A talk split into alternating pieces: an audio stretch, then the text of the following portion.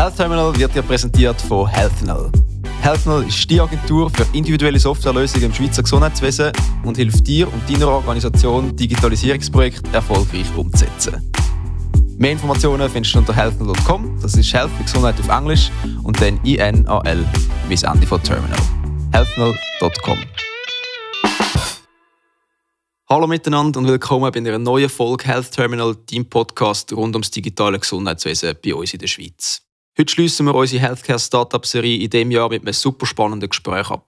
Ich habe mich mit der Wilhelmin unterhalten. Sie ist zusammen mit dem Alex Panos Co-CEO von Evismo. Evismo ist eine Diagnostics as a Service Company und was sie unter dem verstehen, was sie genau machen und noch ganz viel mehr erklärt uns die Wilhelmin in dieser Folge.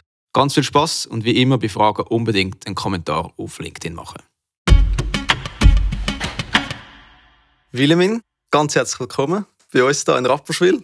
Dankeschön. Habe ich den Namen richtig ausgesprochen? Ja, das ist korrekt. Also auf Schweizerdeutsch, auf Holländisch betonen wir es anders. Wie denn? Dann ist es Wilhelmin.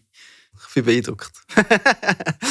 hey, lässig, dass du da bist. Bevor wir starten und ein Haufen spannende Sachen von dir hören, erzähl uns doch, wer du privat so ein bisschen bist, was du sonst noch machst neben dem Arbeiten, bevor es dann noch um das geht.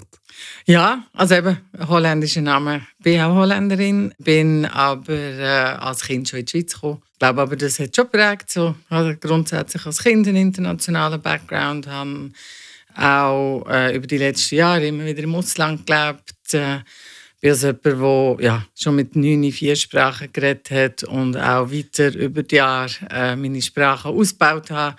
Durch das weltweit viele Freunde, sehr sozial ähm, vernetzt überall. Bin so jemand, der ja, wo gerne reist, der gerne Sachen unternimmt, der gerne draußen ist. In letzter Zeit ist natürlich das Arbeiten und Privat sehr, sehr eng verbunden. Aber dann bist du sozusagen Polyglot unterwegs. Sozusagen, ja. Wie viele Sprachen kannst du? Ich rede sechs. Sechs? Fließend. Also das sind Englisch, Französisch, Deutsch, Holländisch? Spanisch und Französisch. Ich bin mit einem Kolumbianer verheiratet. Tatsächlich? Familie, die in Holland wohnt, die in Thailand wohnt, die in Deutschland wohnt. Wow. Freunde ähnlich. Also Aber Thailändisch kannst du nicht? Nein. Leider das nein. Leider nein. Wann hast du das erste Mal so richtig bewusst Kontakt gehabt mit dem Gesundheitswesen? Bewusst wahrscheinlich mit sieben. Wo ich kurz bevor wir in die Schweiz gezügelt sind, zum Schularzt haben müssen. Und dann haben sie bei mir einen Listenbruch festgestellt. Und der hat damals noch müssen operiert werden mit sieben Tagen Spital. Und dann ist das aber so vom Timing her überhaupt nicht gegangen weil wir ja in die Schweiz zügeln und dann haben sie mich also nach fünf Tagen aus dem Spital rausgenommen und das weiß ich noch, dass ich das sehr unfair gefunden habe. Mir hat es wahnsinnig Spaß gemacht im Spital mit all diesen netten nicht wegen Bloody, Nicht wegen Bloody Exit, sondern... Äh ja, aber das ist, glaube ich, meine bewusst erste Erinnerung an das Gesundheitswesen. Okay. Der fünf Tage Spitalaufenthalt vor dem Zügeln in die Schweiz. In Holland? In Holland. Wo war das? In Amsterdam, oder? Nein, wir haben damals ganz im Süden gewohnt, oder an der belgischen Grenze. In Terneuzen. Spannend. Und dann, wie ist deine Story? Also, wie hat es dich denn zurückverschlagen in das Gesundheitswesen? Ist das schon von Anfang an von deiner Historie, von deiner Berufslaufbahn das Thema gewesen? Oder erzähl uns ein bisschen. Ah, nein, gar nicht. Nein, nein.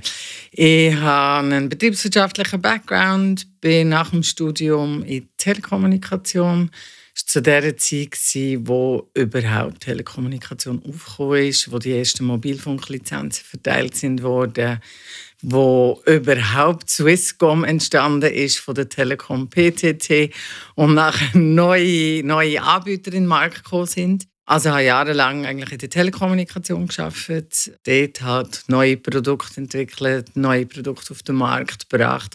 Das ist etwas, was sich eigentlich durchzieht. Dann bin ich noch also jahrelang nicht im Gesundheitswesen unterwegs gewesen. Wo dann aber der Bubble, sage ich mal, von der schnell wachsenden Telekommunikation platzt ist, habe ich gedacht, gut, was mache ich denn als nächstes? In welche Industrie wette ich? Telekom ist ja, ja dann wirklich so ein bisschen unklar gewesen, wie entwickelt sich es weiter. Äh, das Wachstum ist stark zusammengebrochen. Und ich habe andererseits gedacht, ich würde eigentlich gerne etwas machen, wo für mich mehr Sinn ergibt, wo ein Bereich ist, wo man am Tag weiß, für was dass man es anbietet. So nach ein paar Jahren schauen, dass die Leute doch noch mehr telefonieren. Damals ist es noch minutengemäß abgerechnet worden. ist so bisschen, habe ich so ein bisschen genug gehabt. Und so bin ich dann ins Gesundheitswesen gekommen. Man überlegt, welche Branche ist nützlich, welche Branche hat auch Wachstum, weil Marketing, Salesseitig zu arbeiten in einem Markt, der kein Wachstum hat, ist auch viel weniger spannend natürlich. Und äh, so bin ich dann aufs Gesundheitswesen im MedTech-Bereich gekommen. Habe dann dort angefangen, neue Produkte auf den Markt zu bringen, neue Märkte eröffnen im Gesundheitswesen. Also sehr äh, abgewogene und austarierte Entscheidung. Du wirst du der Ökonomin gerecht in dem Fall?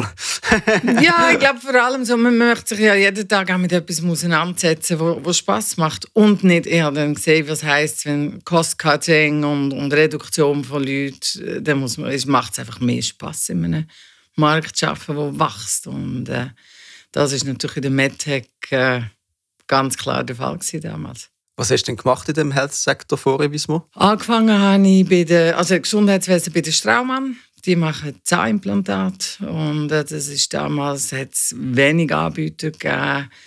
Zwei, eigentlich zwei A-Brands, vielleicht ein B-Brand. Mittlerweile ist es natürlich auch ein stark umkämpfter Markt, auch immer noch mit starkem Wachstum. Aber ich war fast zehn Jahre bei der Straumann, äh, Unterstützung der Märkte, eben auch immer Marketing- und Sales-Funktionen, um neue Produkte in die Märkte zu bringen oder neue Märkte eröffnen. Und nach zehn Jahren bei der Straumann bin ich dann zu der LifeWatch gekommen, habe nochmal einen anderen Bereich gesehen, andere Patienten, andere, ja, andere Optionen, auch, die man bieten im Gesundheitswesen. Und bin zu der LifeWatch gekommen wo mittlerweile aufgekauft worden ist. Aber ähm, dort habe ich das erste Mal ins Vitalparameter-Monitoring, in EKG, in das hineingesehen. Wir haben dort vor allem in den USA geschafft. Also die USA war der Hauptmarkt der LifeWatch. EHCL ihre Produkte, also einerseits EKG, aber auch ihr Vitalparameter-Monitoring-Produkt auf Europa bringen. Ich habe dann aber schnell gesehen, dass sie gar nicht unbedingt auf Europa wollen, haben aber diesen Bereich lernen kennen und schätzen. Und das war auch so ein bisschen der Auftakt gewesen, wahrscheinlich in dem Fall für äh, dein jetzige Venture. Das ist genau der Auftakt für Devismo. Ich habe dort meinen Co-Founder Alex kennengelernt. Ich bin für, eben für Marktanalyse und Sachen in den Markt bringen zuständig gewesen. Er für das Technologie-Scouting und das ganze Project Management. So haben wir uns wahnsinnig gut ergänzt. Wir haben beide gesehen, dass das, was in den USA angeboten wird, wirklich ankommt, gut ist. Wir haben gesehen, dass in Europa wie noch nichts hat, wo Vitalparameter Monitoring aus der Ferne, Diagnostik aus der Ferne, dass das wie noch gar nicht existiert und dass alle sich fokussieren auf irgendwelche neuen Sensoren aber dass dort ein totaler Service eigentlich fehlt. Und Ärzte wollen nicht einen Sensor, die wollen eine Diagnose. Und das ist dann mit der Grund, dass wir gesagt haben, okay, es braucht etwas in Europa. Wir haben beide genug von 60, 80 Prozent von unserer Zeit in den USA zu sitzen. Auf das haben wir dann entschieden. Wir gründen Evismo. Cool. Für was steht der Name Evismo? Evismo ist die uh, Evolution of Vital Science Monitoring. Das ist, wir haben äh, natürlich viele Namen angeschaut. Und das Vitalparameter-Monitoring und der Diagnoseservice ist auch etwas, was ganz Standard ist im Beärzt, für Ärzte, in der Medizin. ist eines der ganz wichtigen Sachen. Ähm, auch jetzt, wir fokussieren auf Cardiovascular Disease, das Vitalparameter Monitoring ist etwas, wo, wo man im Alltag als Arzt viel macht wo aber sehr fest stehen ist. Es ist. Wir arbeiten viel mit alten Sensoren, alles ist analog, alles ist ja, eher mühsam und wir haben gesagt, nein, wir modernisieren das, wir bringen das in die, auch in die digitale Welt und bieten ja, Diagnostik als Service-Dienstleistung an für jeden Arzt, effizient, effektiv. Das machen wir heute und das haben wir äh, jetzt als erstes Produkt gestartet mit dem Langzeit-EKG. Aber darum eben nicht eine Revolution, sondern eine Evolution. Und daher die Evolution of Vital Science Monitoring. Du hast jetzt selber schon gesagt, eben auf der Webseite liest man, ihr beschreibt euch als Diagnostics as a Service. Also das ist so der Subtitle, wenn man so will. Was bedeutet das genau? Oder vielleicht beschreibst du es nochmal langsam zum Mitschreiben, auch vielleicht für, für die, die noch nie jetzt von, von Langzeit-EKG oder so etwas gehört haben, wie das, das genau funktioniert, ganz praktisch in der Praxis. Mhm. Vielleicht zuerst zum ersten Teil Diagnostics as a Service. Wie ich vorhin gesagt habe, ist es so, ein Arzt will nicht einen Sensor, sondern und der Patient will auch keinen Sensor, der will eine Diagnose. Und wir bieten eine Diagnose-Service-Dienstleistung für jede Arztpraxis an.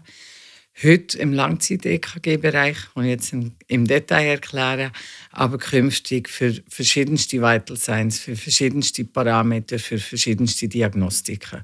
Also wir sehen uns dort dann als diagnostischer Service-Dienstleister wie in einem virtuellen Spital sind wir dann der diagnostische Service-Dienstleister. Wie funktioniert das ganz konkret? Wir haben gestartet mit dem Langzeit-EKG, weil das der Bereich war, wo wir daraus kommen und wo wir auch gesagt haben, das ist einer der komplexeren Vitalparameter. Und wir müssen so schnell wie möglich mit einem Produkt auf den Markt kommen, Umsatz generieren und dann bauen wir weiter aus und neue Service-Dienstleistungen für die gleichen und neue Kunden dazu bauen. Das Langzeit-EKG funktioniert heute so, dass wir mit einem kleinen, wasserdichten, bequemen Sensor und einem Telefon zu den Hausärzten gehen, das Produkt vorstellen, wenn sie Interesse haben. Behalten den Sensor und das, äh, und das Telefon vor Ort. Wenn Sie einen Patienten haben, der denkt, hm, dort müssen wir mal ein Langzeit-EKG machen, dann können Sie den, den Patienten auf unserer Plattform aufschalten, den Sensor am Patienten anlegen und auf der Plattform verschreiben sie schon maximale Tragedur. Man macht heute normalerweise klassisch historisch entstanden 24, 48 Stunden EKG. Das macht man heute beim Kardiolog. Als Patient muss man dann mehrmals zum Kardiolog ein unbequemes Gerät tragen. Ah, ja, schon mal durchmachen. Ja. Ah ja, schön. und nach 48 Stunden bringt man es zurück und dann sagen sie meistens, wir haben nichts gesehen. Als Patient weiß ich aber, dass ich alle paar Tage auf dem Sofa sitze und einfach Palpitationen habe, spüre, dass etwas nicht stimmt. Aber in diesen 24 oder 48 Stunden, die es messen, tritt es natürlich nie auf. Murphy's Law. Und darum haben wir es geändert. Wir haben den Prozess so digitalisiert, dass wir immer Zugriff auf Daten haben. Der Arzt verschreibt die maximale Tragedur und wir haben im Hintergrund Kardiologen, die jeden Tag auf die Daten schauen. Jetzt sagen wir, der Hausarzt vermutet das Vorhofflimmer aufgrund der Symptome, die ein Patient beschrieben hat. Der Patient sagt, er hat das alle Wochen mal. So leiten wir es ihm an, sagt, wir tragen maximal eine Woche. Wenn wir jetzt aber, wenn unsere Kardiologen am dritten Tag oder am vierten Tag das Vorhofflimmer diagnostizieren, wird die Messung beendet, der Patient informiert und liegt einen Diagnosebericht auf der Plattform für den Hausarzt, um mit dem Patienten besprechen. Wenn der Patient nachher gleich noch zum Kardiolog muss, können die Rohdaten auch seinem lokalen Kardiologen übermittelt werden, damit er nicht nochmal muss es 24 Stunden EKG tragen. Das passiert ja auch. Aber es ist äh, in dem Sinn wirklich ein, ein Standardprozess, der digitalisiert ist worden, um es für den Patienten einfacher zu machen, um die diagnostische Ausbeutung ganz klar, um es vielfach besser zu machen, für alles Handling total zu vereinfachen und Langzeit-EKG-Grundversorgung zu bringen. Und wahrscheinlich auch Kosten einspart, wenn gewisse Patienten durch das gar nicht müssen, zwingend zum Kardiologen in eine einzelne Sprechstunde nochmal gehen, oder? Ja, grundsätzlich gibt es mehrere Orte, wo, wo das Gesundheitssystem Kosten einspart, aufgrund von unserem Produkt Evismo Cardioflex, wie wir es Langzeit-EKG nennen. Es gibt für den Patienten weniger Arztbesuche. Es gibt weniger wiederholte Messungen, sondern wir schauen halt länger, aber dafür diagnostizieren wir sie dann auch. Und dann kann der Patient frühzeitig therapiert werden, führt zu weniger Komplikationen. Und tatsächlich, wie du sagst, ist es in der Hausarztpraxis als Triage-Instrument nützlich. Man weiß, muss ich den Patienten jetzt wirklich zum Kardiologen schicken, zum Spezialisten, der natürlich oft äh, zu mehr Kosten führt. Oder hat er vielleicht auch gar nichts mit dem Herz und muss ihn anders therapieren, muss ich eine andere Behandlung äh, ins Auge fassen. Vor allem auch Komplikationen sind natürlich etwas, wenn man frühzeitig Herzrhythmusstörungen kann diagnostizieren kann, therapieren, führt es ganz klar zu weniger Komplikationen, Bei Herzrhythmusstörungen ist das oft ein Stroke, also ein Hirnschlag. Das sind natürlich generell teure Patienten fürs Gesundheitswesen und für die Patienten selber ist ein Hirnschlag natürlich auch eine heftige Situation. Mega spannend. Wer sind denn jetzt in dem Modell eure Kunden? Sind das die Hausärzte? Ja, wir haben drei Kundengruppen, die wir äh, aktiv ansprechen. Das sind einerseits die Hausärzte, und dann habe ich jetzt das Beispiel erklärt. Wir haben aber auch Kardiologen, die unsere Kunden sind. Kardiologen einerseits, die sagen, ihre Zeit können sie besser mit den Patienten verbringen und darum sind sie froh, wenn sie von uns Diagnostik bekommen. Oder dann wiederum Kardiologen, die gerne möchten, ihr Überweisernetzwerk einbinden. Und wir lernen dann kostenlos Sensorik auch bei ihren Überweiser vor Ort, dann technisch so aufsetzen, dass der Kardiologe aus der Praxis raus oder am Abend von die für all seine überweisenden Ärzte den EKG kann analysieren und dann persönlich kann sagen, der und der Patient will ich sehen und die können er selber therapieren. Also so als Tool für einen Kardiologen, sein Überweisennetzwerk besser anzubinden. Und die dritte Gruppe, die ähm, sehr ein wichtiger Baustein auch ist für uns, sind Stroke Centers, weil Hirnschlagpatienten, eben habe ich vorhin gesagt, ein, ein, ein Vorhofflimmer kann zu Hirnschlag führen. Und bei einem Viertel der, der Hirnschlagpatienten ist unklar, was der Grund ist vom Hirnschlag. Und dort messen wir bis 30 Tage, weil Studien sagen, dass das die richtige Tour ist.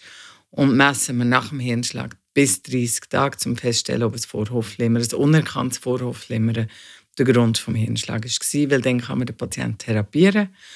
Wenn man es nicht feststellt, dann ist das Risiko da, dass nochmal ein Hirnschlag folgt. Jetzt, wie verdienen ihr genau Geld? Also, wie muss man sich das vorstellen? Es ist ja wahrscheinlich nicht so einfach, dass der Hausarzt euch einfach kann direkt oder jetzt der Kunde euch zahlt. Das stellt man sich auch so einfach vor am Anfang, wenn man so eine, so eine Firma gründet für das Gesundheitswesen. Jetzt, du bist sicher schon einiges besser vorbereitet, gestartet in das Venture. Und eben, wir haben uns vorher schon ein bisschen austauscht, ihr macht da einiges richtig. Erzähl uns mal ein bisschen etwas über euren Revenue Stream und vor allem auch, wie es dort ankommt, wo es nachher zu euch kommt. ja, also ich glaube, grundsätzlich ist wichtig für das Gesundheitswesen, dass man sich tatsächlich von Anfang an Gedanken zu dem macht.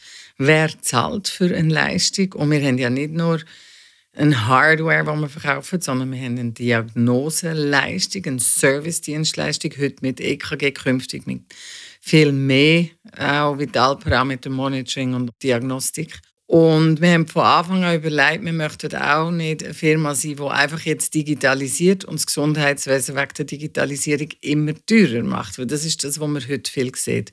Am Ende ein neuer Sensor, den muss ein Arzt kaufen ah, wir haben eine neue Leistung, dann muss der Patient halt privat zahlen. Und für uns war ganz klar von Anfang an, wir wollen das Gesundheitswesen günstiger machen oder Kosten sparen. Wir möchten mehr leisten, aber nicht mehr Geld irgendwo für das bekommen. Und darum haben wir unseren Service so designt und so gebaut, der ganze digitalisierte Prozess, den wir aufgesetzt haben, dass wir in die heutige Grundversicherung, also in TARMED, haben, können abbilden. Wir bieten im Endeffekt einfach mehr Leistung für den gleichen Preis.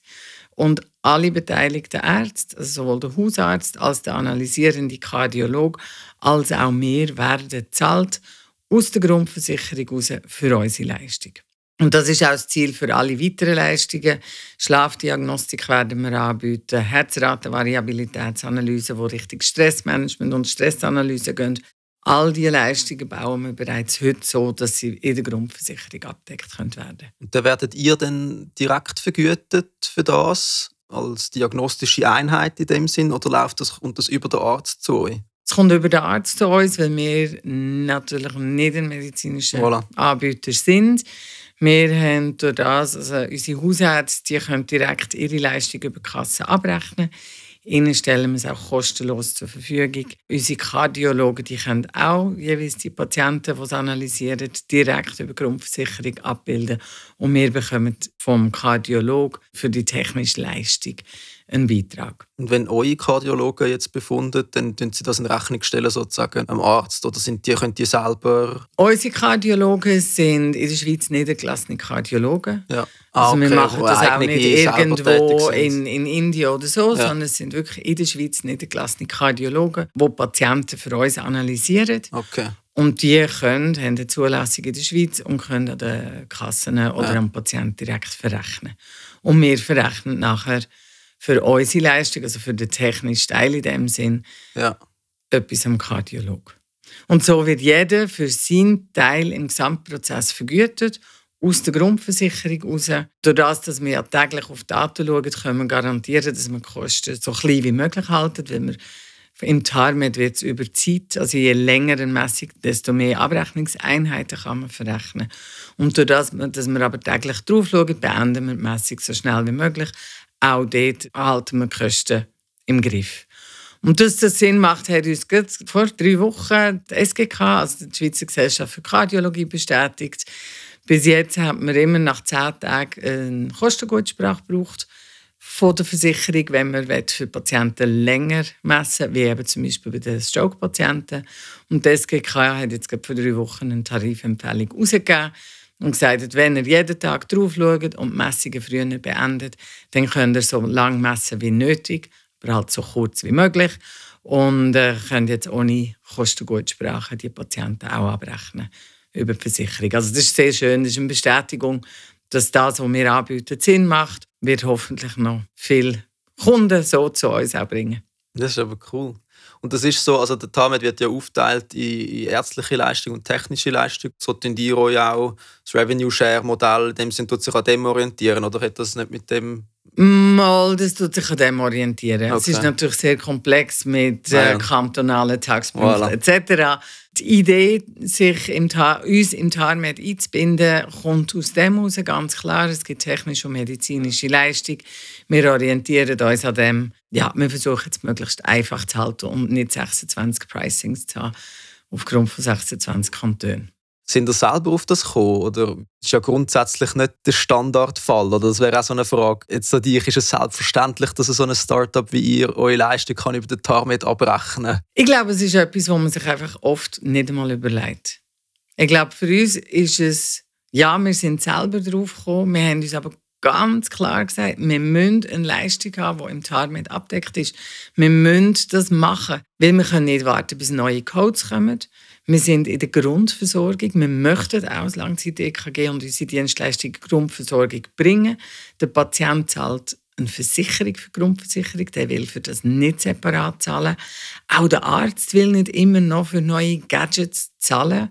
Und darum haben wir uns einfach ganz fest mit dem TARMED auseinandergesetzt und mit den Verrechnungsmöglichkeiten und haben so das Modell kreiert.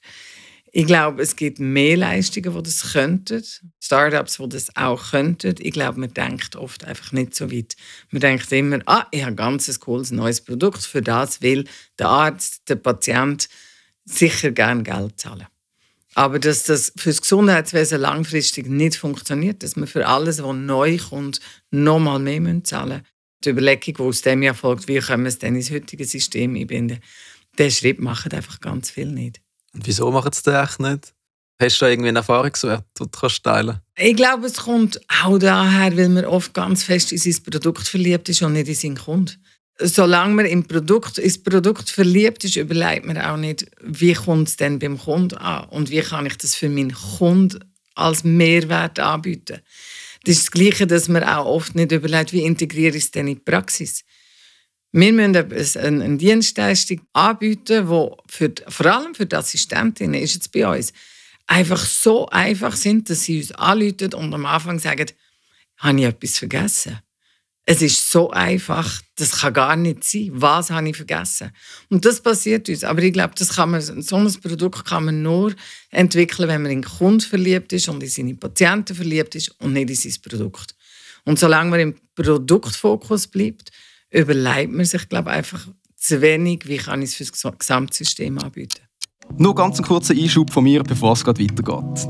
Ich will mich von ganzem Herzen bei dir fürs Zuhören bedanken und hoffe, dass du aus dieser Folge etwas Wertvolles mitnehmen kannst. Wenn du Lust hast, auch sonst zusammen Neues über unser Gesundheitswesen zu lernen und am Ball zu bleiben, was die Digitalisierung von unserem System betrifft, dann folge uns doch unbedingt auch auf unseren anderen Kanälen auf LinkedIn, Twitter, YouTube und TikTok. Die Links findest du unten in der Podcast-Beschreibung.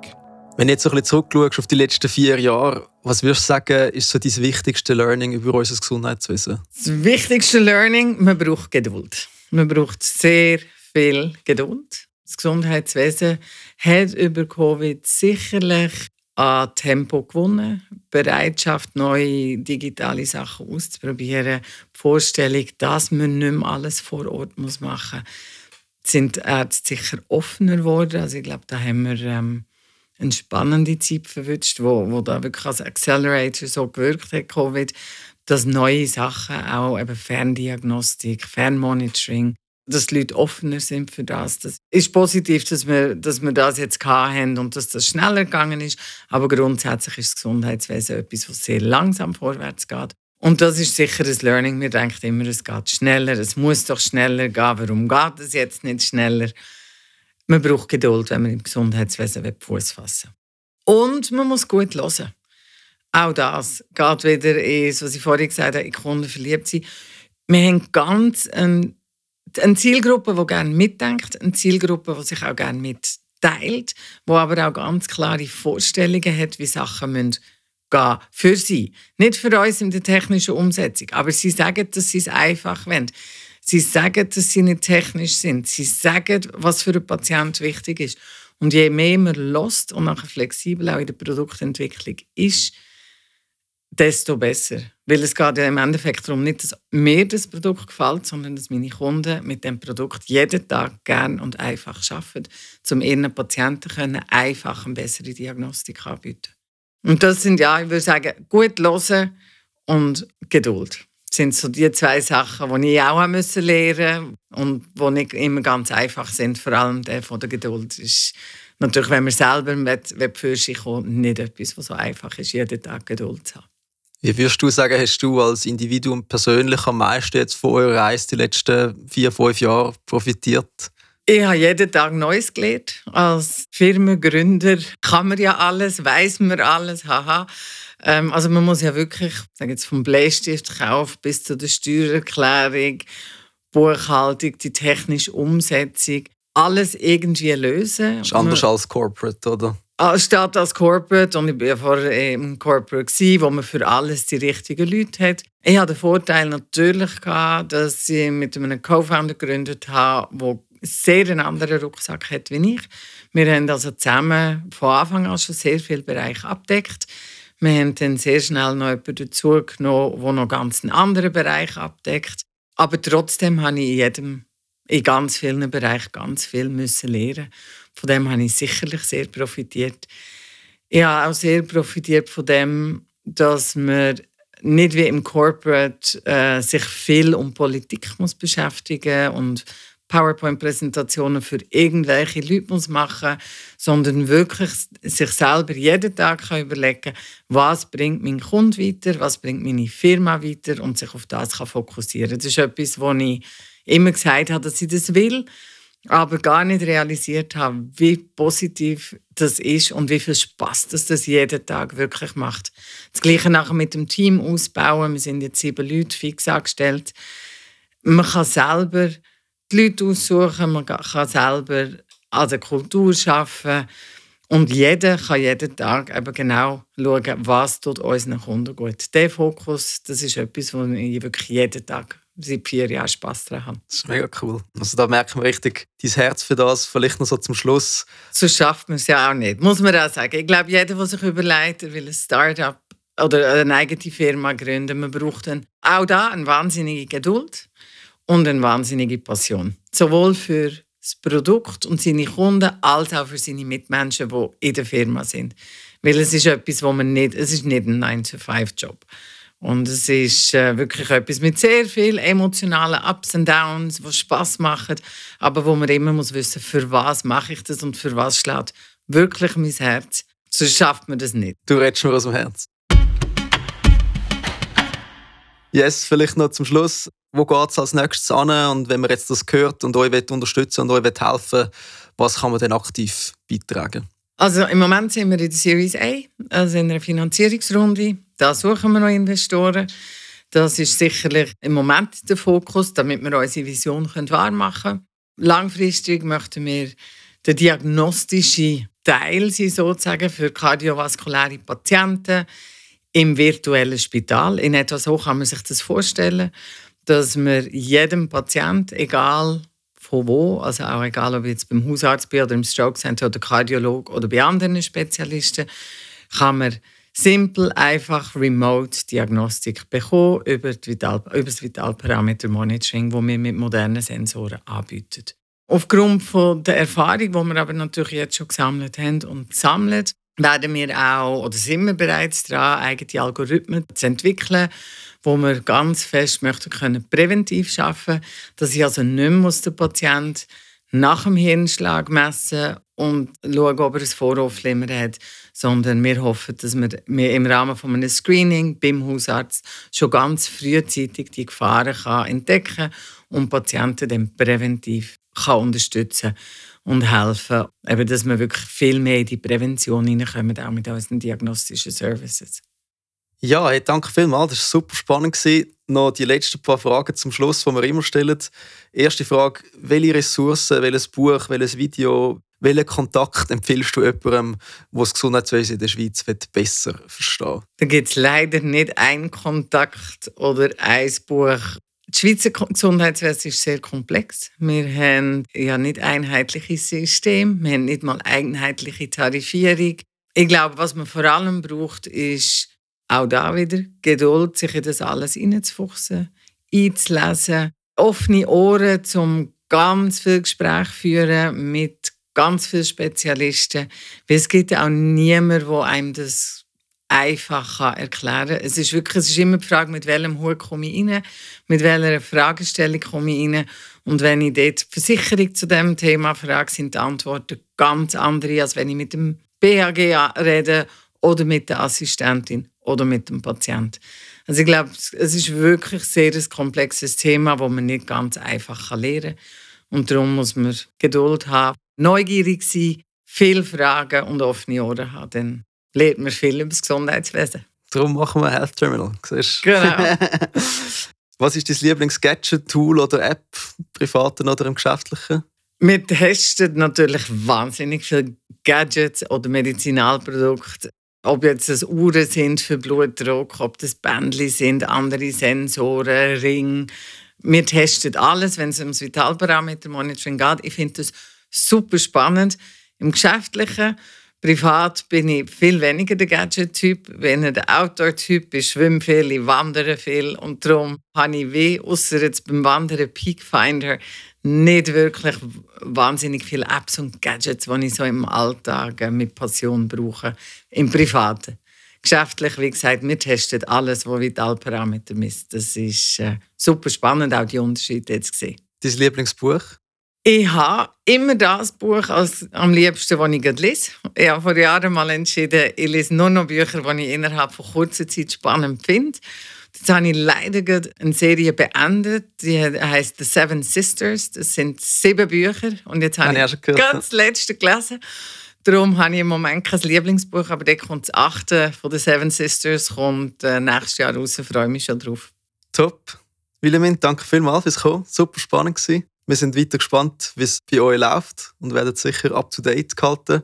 Und wenn du das gehört hast und dich interessierst, was Evismo macht oder vielleicht auch die eine oder andere Person kennst, die interessiert könnte sein an dieser Investitionsrunde, dann melde dich doch einfach beim Alex oder bei der Wilhelmin. Kontaktdaten findet ihr unten in der Beschreibung. Danke vielmals fürs Kommen.